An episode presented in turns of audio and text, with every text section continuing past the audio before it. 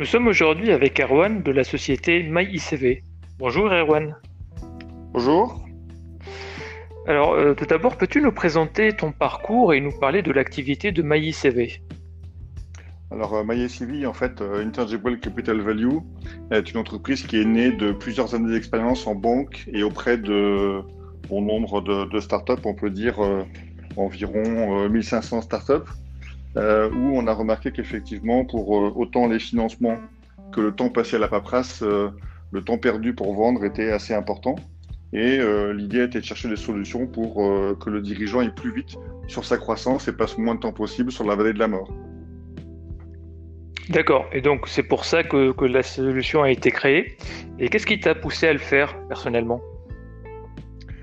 Disons que c'est né euh, tout simplement de le fait de voir au quotidien donc ces entreprises stoppées, non pas par un manque de volonté ou un manque de passion pour faire bouger les lignes, mais plutôt par euh, des choses qui n'étaient pas forcément leur métier, qu'il fallait synthétiser sur un outil simple à leur disposition, et des outils financiers qui étaient souvent faits pour des grosses entreprises, qui nécessitaient des, des équipes importantes, et que je voulais mettre à leur disposition.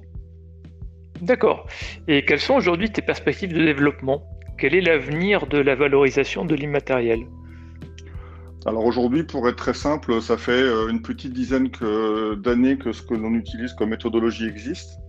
Euh, depuis un an, euh, les guidelines, la IPF guidelines en fait normalise la façon de valoriser et qui devient de plus en plus obligatoire. Donc on va voir en plus avec les risques, les écosystèmes, tout ce qui se passe au niveau des crises, justement ces valorisations se, se, se réglementer.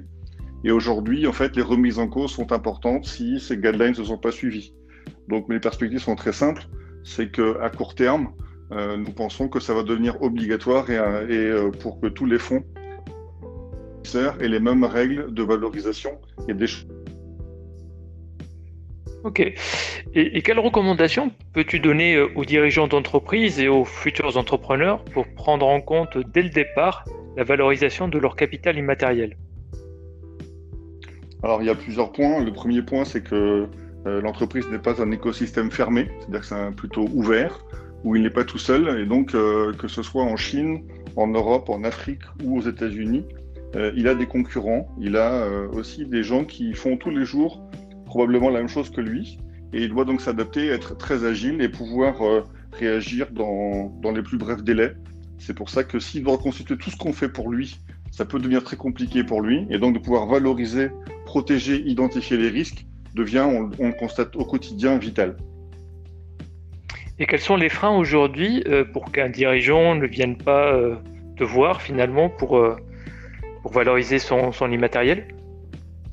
Bah, Tout simplement parce qu'en fait le dirigeant il a un banquier, il a un expert comptable, il a comme priorité première de vouloir vendre son produit ou son service et ne pense pas à faire attention à sa valeur qu'il estime pouvoir faire au plus vite avec un tableur Excel et il oublie très rapidement donc la, vraie valeur que les, aux États-Unis, euh, nos amis américains prennent en compte tout de suite et qui permet de générer ce cash euh, grâce aux clients comptants et non pas que euh, dans des résultats comptables que l'on voit en fin d'année. Donc je dirais tout simplement, c'est que le dirigeant pense à vendre, mais il pense pas à protéger les actifs qu'il a mis en place, ce qui est très dommage parce qu'on constate qu'il se fait régulièrement doubler, voire il disparaît à cause de cette, de cette négligence.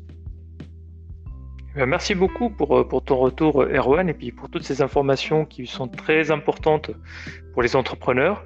Et je te dis à très bientôt sur Kick and Boost. À très bientôt sur Kick and Boost. Salut.